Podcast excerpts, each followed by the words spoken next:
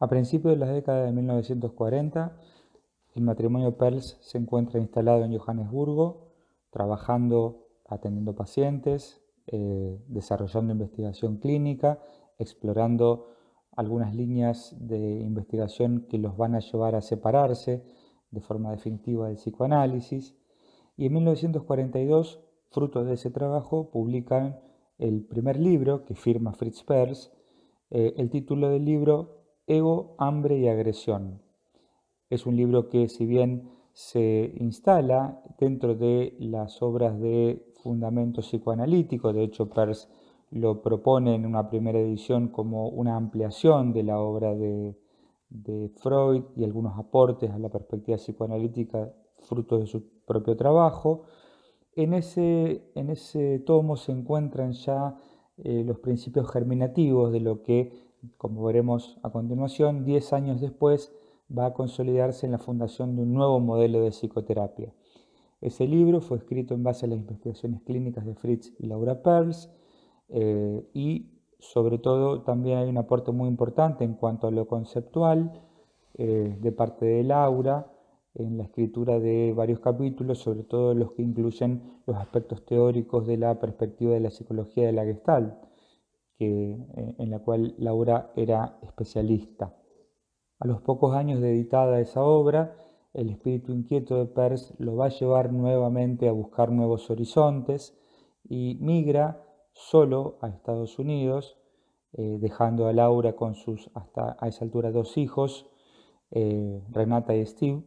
viviendo en Johannesburgo y trabajando, mientras que él con su libro recién editado en mano y con un manuscrito, con una serie de ideas para una segunda obra,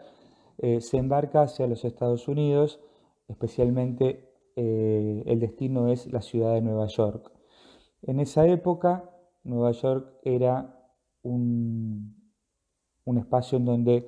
eh, muchos de los intelectuales que habían desarrollado su trabajo en Europa eh, se encontraban viviendo, habían migrado allí en ocasión de desatarse la Segunda Guerra Mundial eh, y encontraron en Nueva York y en otras ciudades estadounidenses un territorio fértil para seguir desarrollando sus, sus intuiciones, sus inquietudes, sus iniciativas de investigación en los diferentes campos de las ciencias, tanto de las ciencias naturales como las ciencias sociales.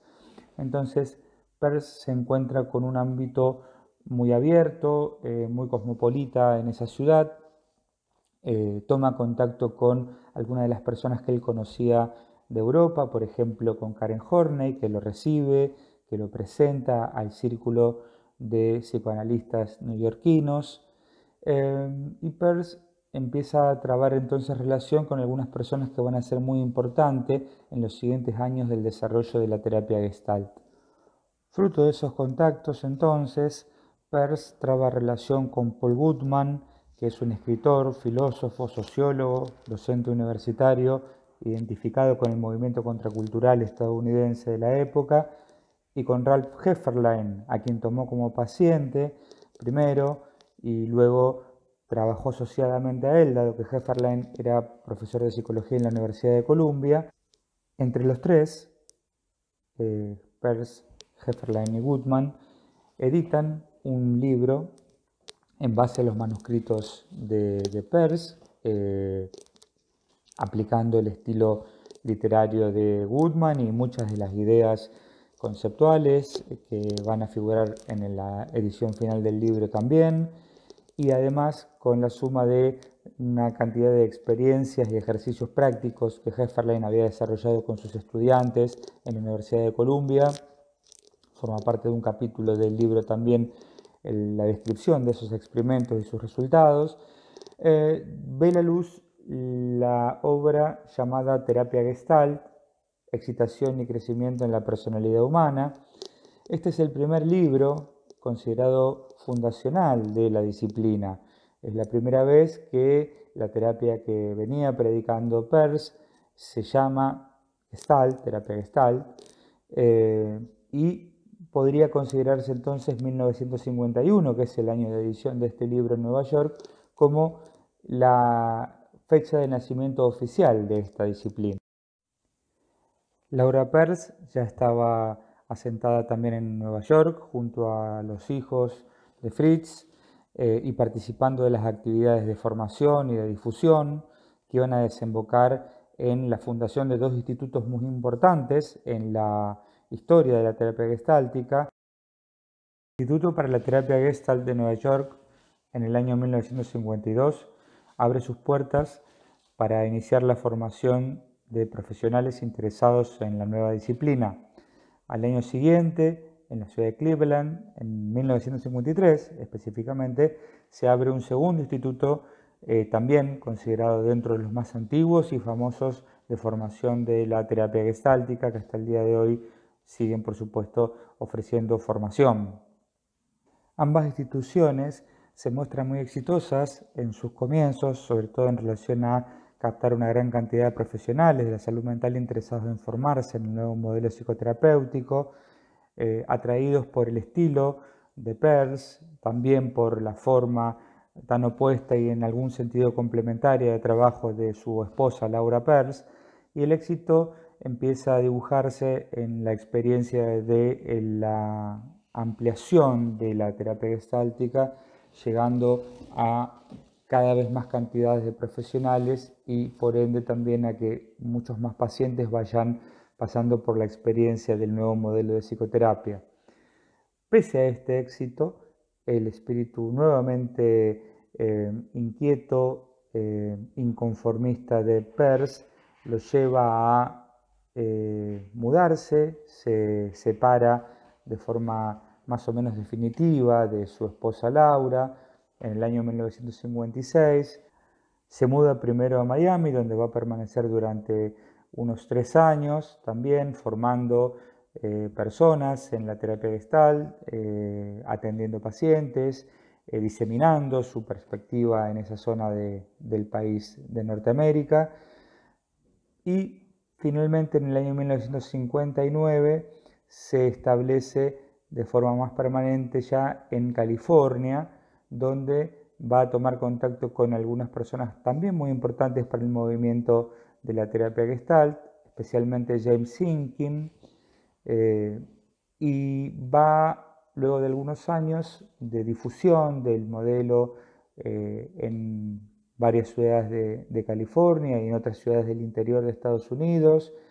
eh, presentándose para dar conferencias, este, para hacer demostraciones en público del método terapéutico que estaba pregreñando. Peirce finalmente en el año 1964 se instala en el Instituto Esalen.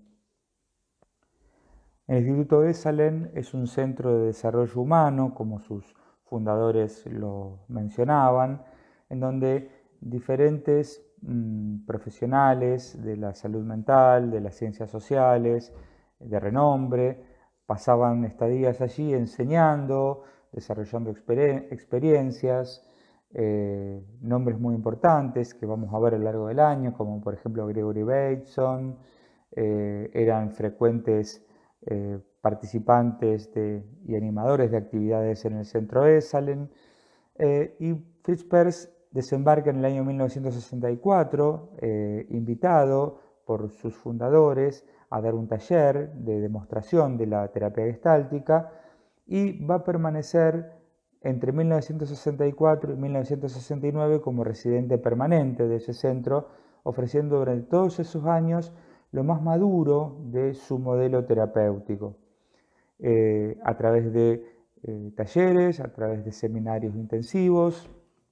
Eh, muchos, numerosos terapeutas de todas partes del mundo participaron de esas experiencias, tomaron contacto con la terapia gestáltica que eh, promulgaba Peirce en ese momento eh, y fue sin dudas uno de los espacios centrales de la difusión de este modelo hacia otras latitudes del mundo.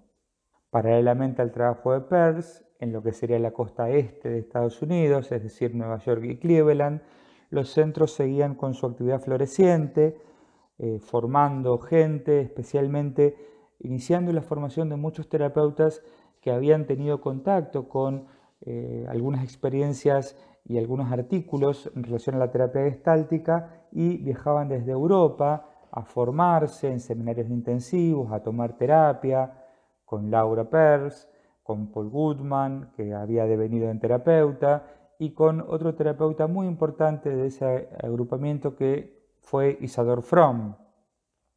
Eh, todas estas personas que venían de Europa, eh, luego de formarse, llevaban al, continente europeo eh, la perspectiva gestáltica y a su vez desarrollaban difusión y práctica de ella,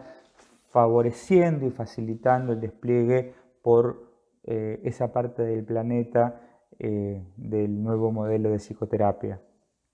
En los últimos años de la década del 60, un psiquiatra chileno que vivía en Estados Unidos, en Berkeley, California, llamado Claudio Naranjo,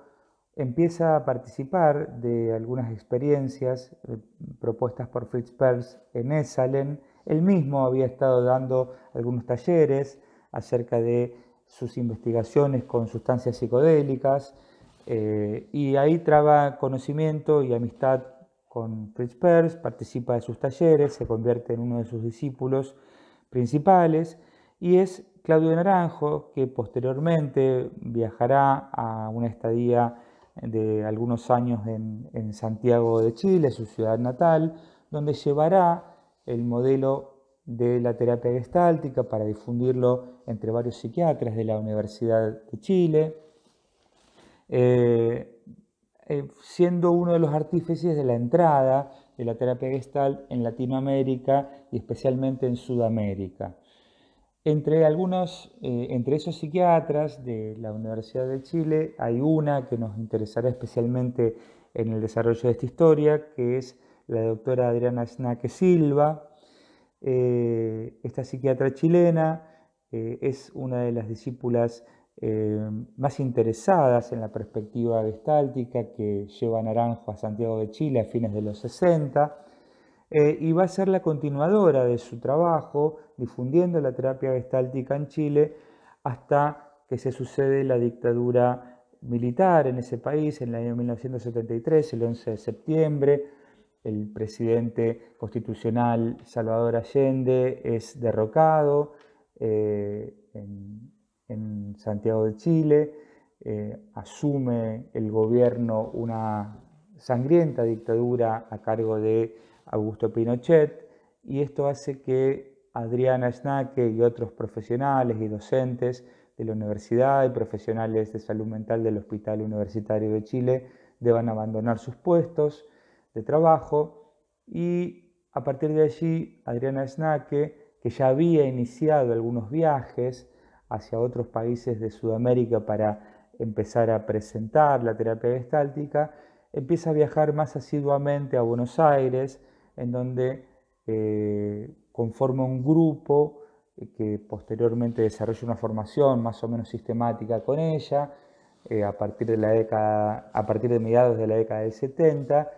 y de esta manera es como la terapia gestáltica ingresa a la Argentina. Si bien no es la única entrada, podemos considerar que es la entrada principal de la terapia gestáltica a la Argentina porque hay otras personas que también traen la terapia gestáltica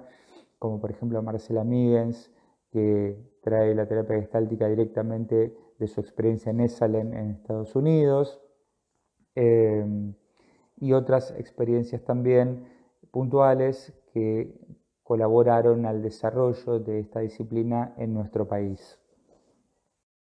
Y por esto podemos decir que en términos generales, en Argentina, eh, la terapia gestáltica que se recepciona y que se desarrolla en un primer momento es la que está más asociada al trabajo de los últimos años de Fritz Perls en California, en Esalen,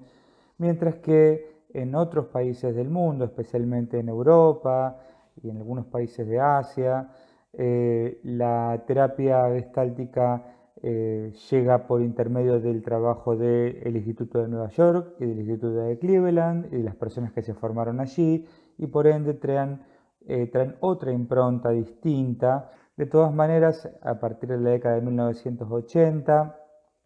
cuando la terapia gestáltica está sólidamente instalada ya en varios países de distintos continentes, la investigación clínica empieza a desarrollarse con más